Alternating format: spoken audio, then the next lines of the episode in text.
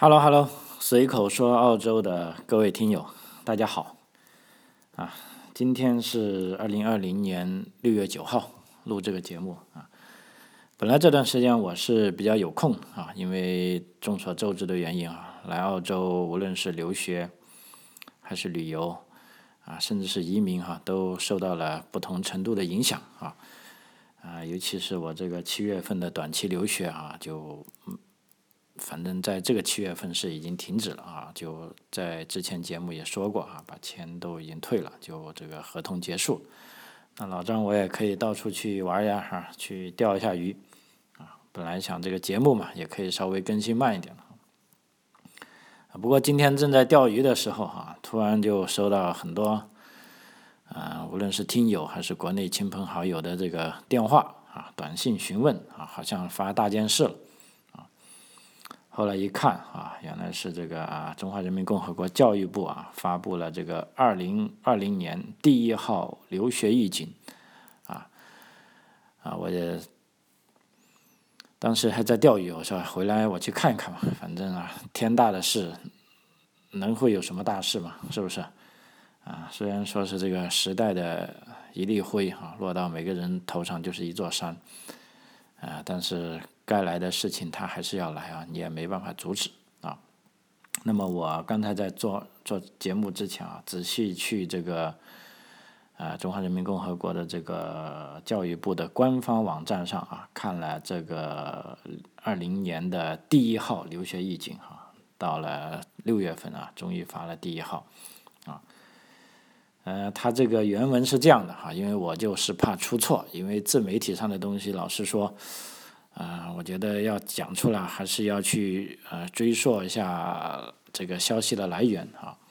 那么他这个预警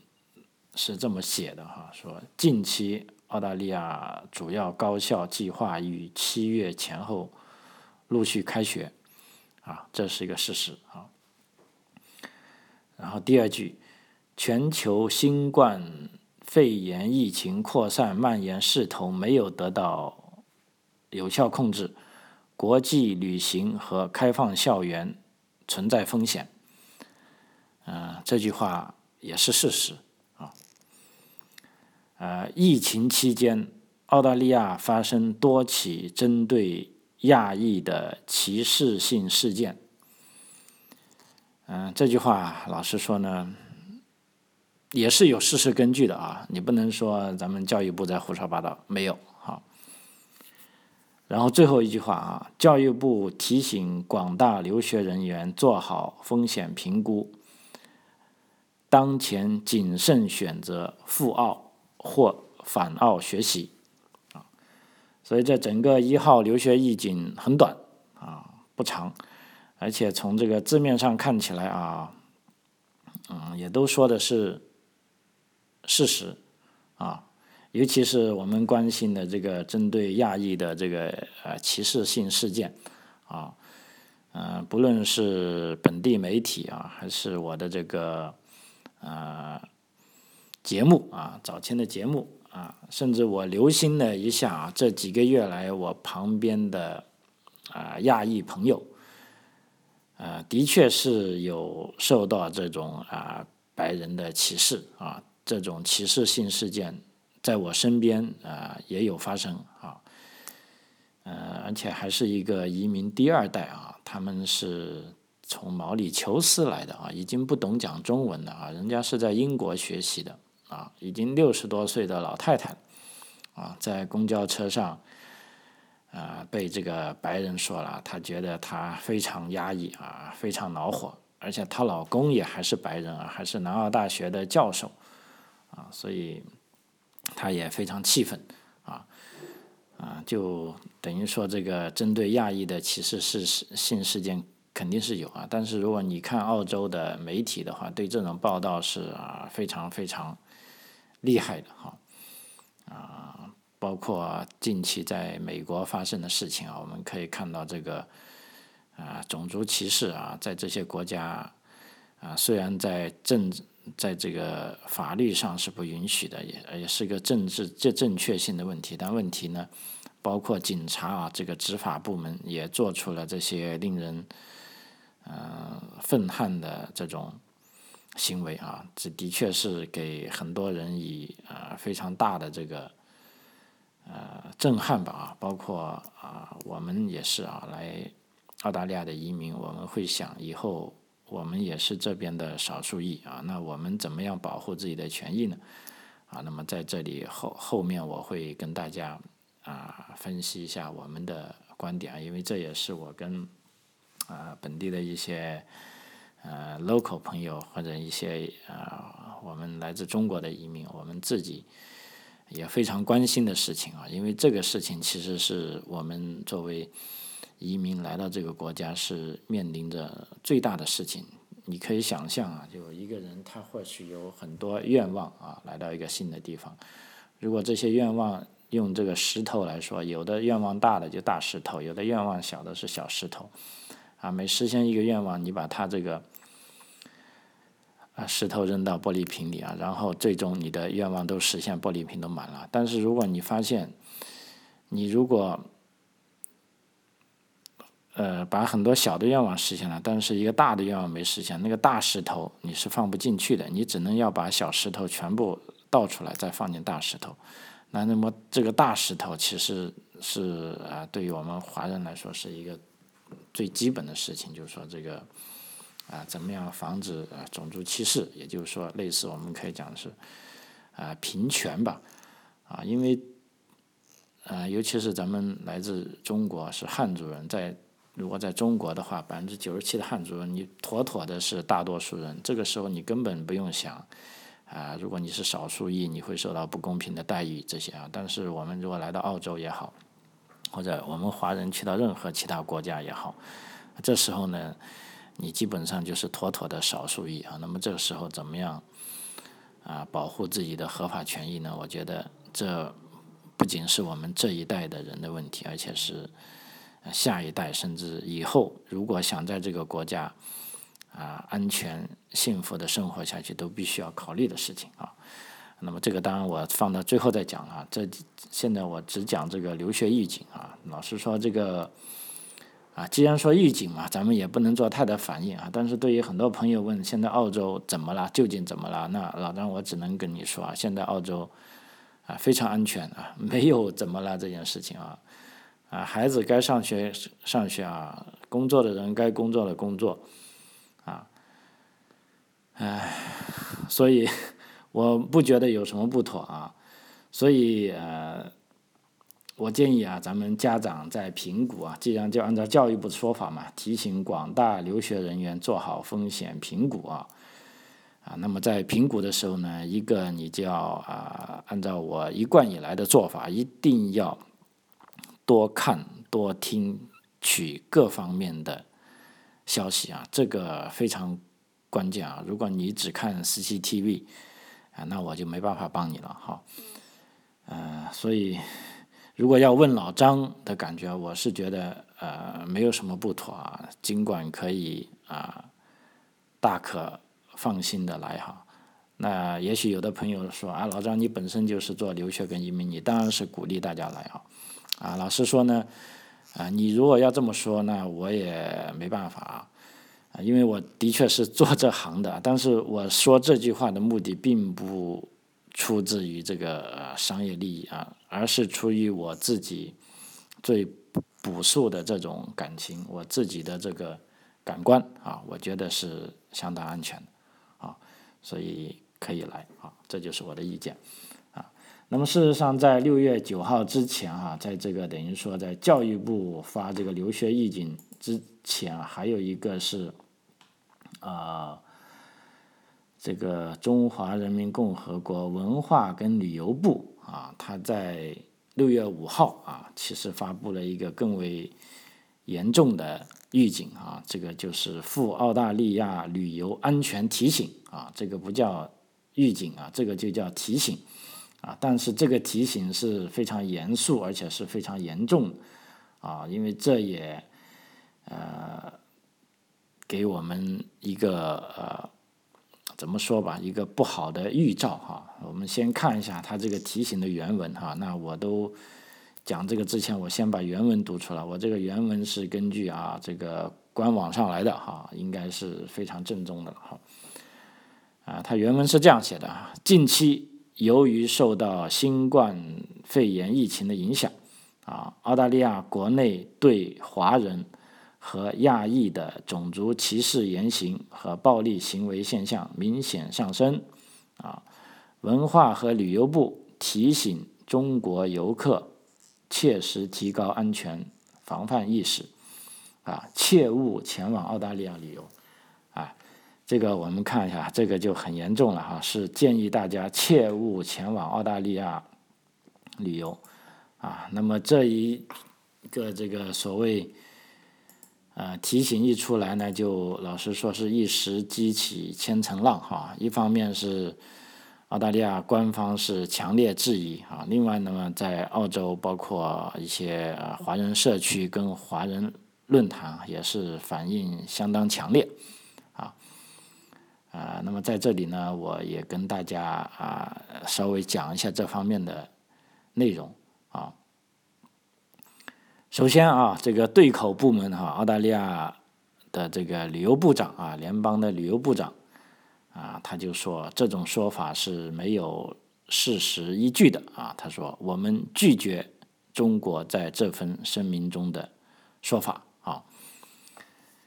嗯，他说呢，澳大利亚在抑制新冠肺炎的传播方面取得了世界领先的成就，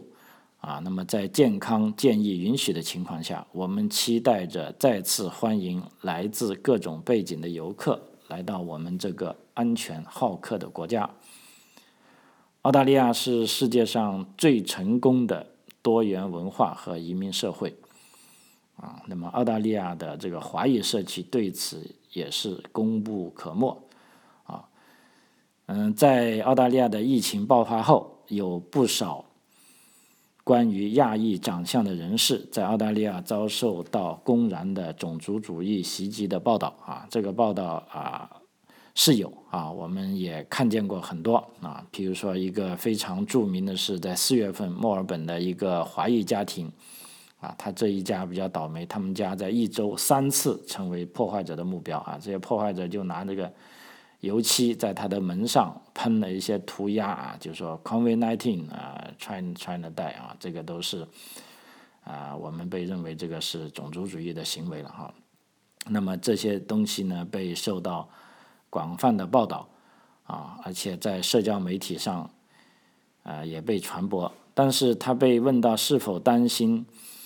啊，就作为大多数人在澳洲的安全是不是受到影响呢？包括我是指我们这个亚裔哈，事实上我们啊，老实说，至少我在阿德莱德，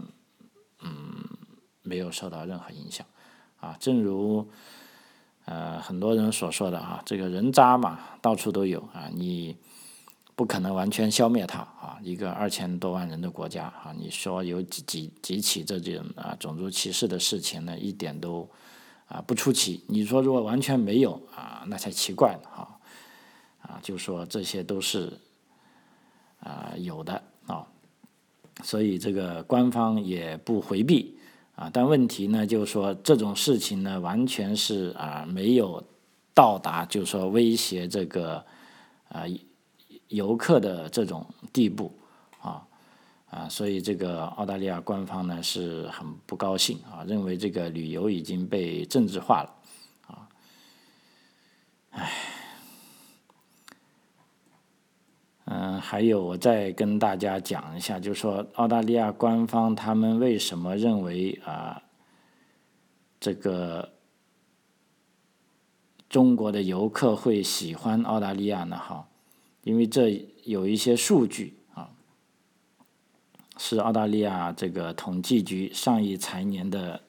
显示成果啊，就是说去年来澳洲旅游的中国游客是超过了一百二十万人，总消费额达到一百二十四亿澳元，人均花费人均旅游花费差不多有一万澳元啊，很厉害的啊，而且更关键的是百分之五十七是回头客。啊，一半以上是回头客，啊，那么这些旅行社他做出的调查呢，这个澳大利亚旅游局呢分析游客为何选择澳大利亚作为目的地的年度研究表明呢，就说二零幺九年对中国这种高价值游客及消费水平比较高的，并且了解目的地的游客啊，这种游客的研究发现，这一群体前往澳大利亚的最大的驱动力是因为他们视澳大利亚为安全友好的旅游目的地啊。所以这个啊，澳大利亚旅游局拿出来说是呢，他就说普通的呃游客认为澳大利亚是一个非常安全的国家。那么现在由于这个新冠肺炎呢，澳大啊这个中国的这个呃叫做这个咱们什么部门啊？中华人民国啊，中华人民共和国文化和旅游部啊认定并建议大家。切勿前往澳大利亚旅游呢，是一个啊非常荒唐的建议。好，那么我们这个华人社区是怎么个反应呢？啊，我也跟大家啊分享一下啊。其中，我想大家知道一个很大的澳大利亚华人论坛，叫做新足迹啊，也号称最大的华人论坛，是拥有三十五万会员的。啊，那上面有关的这个新闻帖子阅读量是超过四万次，有上千条评论。啊，其中这个注册名为 WGH 的用户调侃说呢，就说现在飞机也没有了啊，想来也来不了。还有这个用户 think 评论道，啊，注意啊，咱们这些用户应该都是咱们华人呢，因为都是用这种啊中文在写作的啊。中国老做这种蠢事啊，不一定影响到消费者的选择，却会引来别人的记恨，损害自己的名声啊。这个 ZH 就说啊，我哭了，哇哇哇哇，一觉醒来，所有人都在问我近况啊。年纪轻轻的，感受了一波临终关怀啊。这个 season 他则认为就好，下一步看澳洲怎么回击啊，毕竟。啊，这个排华新闻报道频出。那么，另外这个 cota 就写到，他说：“我爸妈也是在这边生活了大半年，前几天说还好，他们在澳洲这里亲眼看见周围邻居对他们都很友好。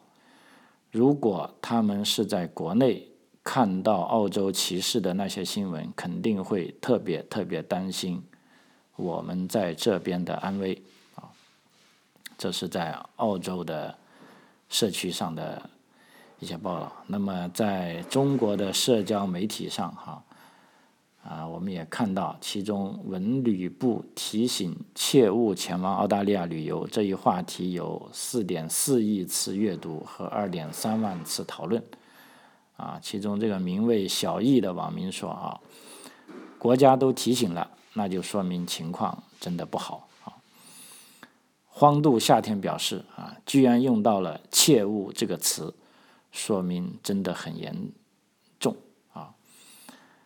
呃，但另一个就葛井李寿就回国啊，他的代号他说啊，这个有点带节奏了。我们在澳洲明明很好啊啊，所以这个啊，综上所述啊，我们看到的就是啊，这么一些。新闻啊，无论是呃中国要政治化对澳洲，还是澳洲政治化对澳洲啊对中国啊，这个当然是国与国之间的博弈啊。那么作为普通人来说哈，如果我们来澳大利亚啊，啊其实这几年呃不仅是我的亲戚、我的朋友，还有啊自从开了这个喜马拉雅的这个。电台广播之后，有很多朋友在问来澳洲，他们担心的就是一个啊，说问的最多的哈，就是说这个种族歧视到底有多严重啊？因为在历史上我们知道，这个澳洲是有臭名昭著的白澳政策。那么在七十年代的改革啊，白澳政策没了啊，但是由于这个澳洲人是。白白人是占了澳洲的啊大部分的人，啊，就澳洲这个种族歧视问题啊，一直以来都是大家啊挥之不去的阴影。但老实说啊，老张是二零幺二年来到这里，来到那么久呢，我还真的没感觉到有这个种族歧视的问题啊。但这并没有说我没感觉到的没有啊，这我也承认，包括在当地的媒体啊都会时有报道，就肯定有啊。但是就对于个人来说，老实说，这个不是一个呃很大的问题，因为这本身就是一个小概率的问题啊，而且呢。在二零幺六年啊进行的这个澳大利亚人口统计的数字显示呢，澳大利亚目前是拥有华裔血统的人是达到了一百二十万，啊，那么在一百二十万中呢，其中有百分之四十一是出生在中国，有百分之二十五出生在澳大利亚，还有百分之八出生在马来西亚，啊，还有另外百分之六点五是出生在香港。啊，而且这个数字还显示，在这一百二十万华人中啊，其中百分之八十是纯华裔，啊，就没有说啊啊，爸爸是英国人，妈妈是中国人啊，这种还不算在内啊。也就是说，在一百二十万人中再乘一个百分之八十，就纯华裔，就是说没有跟别的族啊通婚，没有混血的啊，差不多就有一百万人啊。那么在一百万人当中，我想。我们去到一个新的国家，在澳大利亚哈，这也是我啊在这里最后想跟大家分享的，就是说，啊，怎么样在呃这个国家啊保持我们自己的这个权利啊，因为啊，我觉得在这个国家啊，华人最根本的利益啊就是平权。啊，最根本的利益就是说，不是说我们生活的要像白人，啊，我们要生活的像我们自己啊。最大的利益就是说，我们要和各个种族生活在一起啊，平等的做这个国家的主人，啊，啊，这就是其实我想在这个节目里啊跟大家分享并啊探讨的一个比较啊严肃的话题。啊，就是说，当你要来澳洲移民的时候啊，你一定要想清楚啊，这个国家啊，它是一个美丽的国家啊，它是一个友好的国家啊，它也是一个民主，它也是有有一个有法治的国家啊，但是，但这是不是代表的它就是一成不变的呢？啊，目前我们不知道啊。正如当时在美国啊当立国的时候啊，这个。有一任好像第二任总统这个杰克逊是吧？啊，当时有人问他啊，就说美国到底是一个民主国家还是一个王朝啊？当时这个杰克逊就说，美国现在是个民主国家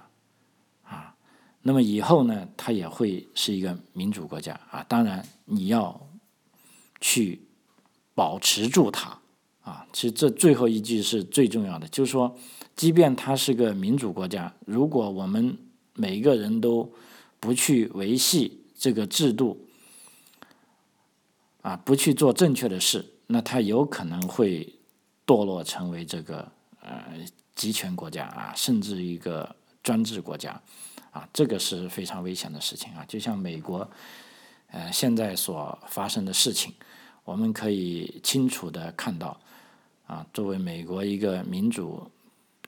的国家啊，它是有很多缺陷。那么这些缺陷呢，就要靠啊每个不同的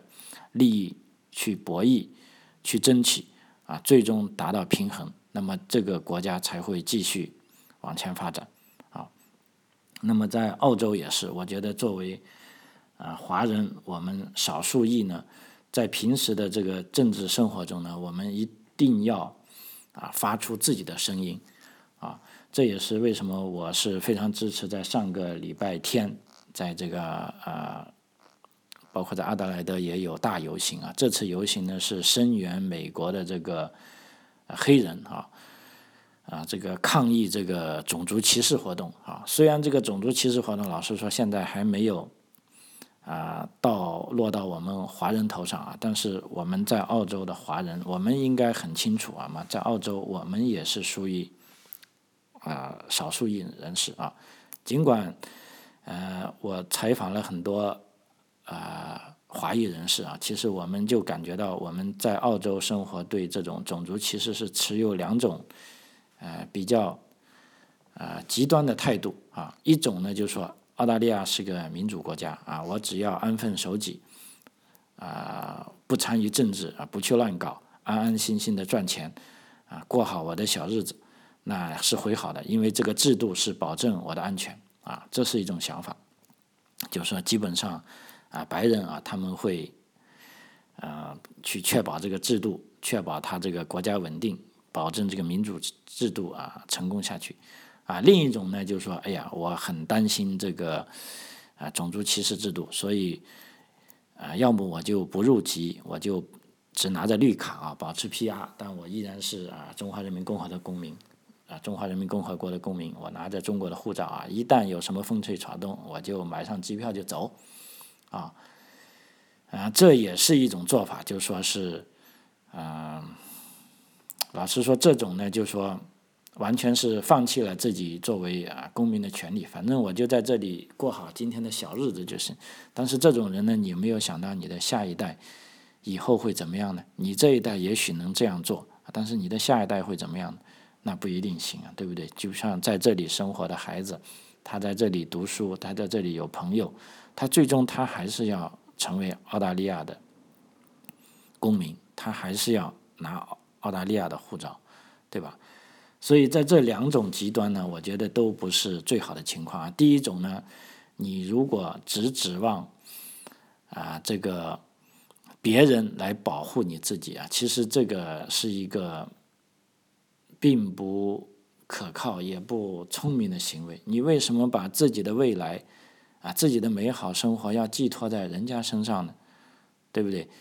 而且，既然大家都是不同族裔之间，那这么其实这些歧视也都是天然存在的啊！你不能说他歧视你就是他的这个啊素质低或者怎么的啊，嗯，所以在这个时候呢，我们就啊。建议大家，因为我感觉啊，发现我这个节目也有很多啊，在澳洲本地的啊朋友在听。我建议啊，我们就是说，为了尽最大可能的啊，防止这个种族歧视在这个国家发生，也为了防止种族歧视对我们造成啊未来的甚至在长期的伤害，我们在那么在平时我们就应该。把这个平权这种观念要落到实处，那么怎么样才能做到平权呢？我觉得平权就是你要在各个途径发出你自己的声音啊，因为既然这是一个民主国家，你就有选票。那么第一个，我就建议大家，如果你入籍的，你一定要去参加各种各样的投票啊，无论是康守的投票。那么在康守投票，南澳洲还是非常好。南澳洲，你即便不有你没有公民啊，你只是个学生，你只要居住在南澳大利亚都有投票权啊。康守是这个基层民主，也就是说是社区政府的选举投票啊。第二呢是州政府的投票啊，就每个州的大选，当然这个州大选就要求有澳大利亚国籍的人才能投票。啊，包括这个联邦大选，啊，因为有的朋友也会说，投票不不关我事。你看，无论我投谁，我们这个区就是自由党赢，或者我们那个区就是工党赢，我投不投一票跟我有什么关系呢？啊，这个关系真是太大了啊！因为你投了票，说不定你这一票就非常关键，能够改变一个候选人他到底要不要当选。第二，只要你投了票，在这个。选举系统里就有你的资料啊，在日后被调查的过程中，就说：“哎，你这个亚裔的华人这次出来投票了。那么既然你投了票啊，那么那些被选举的政客就会他们心里有数。譬如说这次大选啊，在澳洲有一百万华裔，如果他们只有十万人投票，跟有九十万人投票，那么这个对亚裔来说是完全不同的。”啊，所以你看看，所以我们说的投票，你只要去投就好，不管你投给谁啊，都不要紧啊，你就按照你的政治观点去投票，但是你一定不能不投票啊。第一点，投票；第二，啊，华人内部要有思考、有内容的发生。啊，我们这种发声就是说啊，大家不是在吵架，而是要来辩论啊，不仅要有热情，也要有哲学的思考和逻辑的支撑啊啊，这就要求啊我们在平时跟我们自己的孩子啊，也就他们算是啊一二代吧啊，要平等相处，要。听，去倾听他们发自内心的想法，而不是只灌输我们自己的见解，啊啊，这个非常重要啊，就是让孩子从小就有这种啊啊批判性思维的能力啊，他知道啊他是什么人，他处在什么地位，他该做哪些事情啊，我觉得这些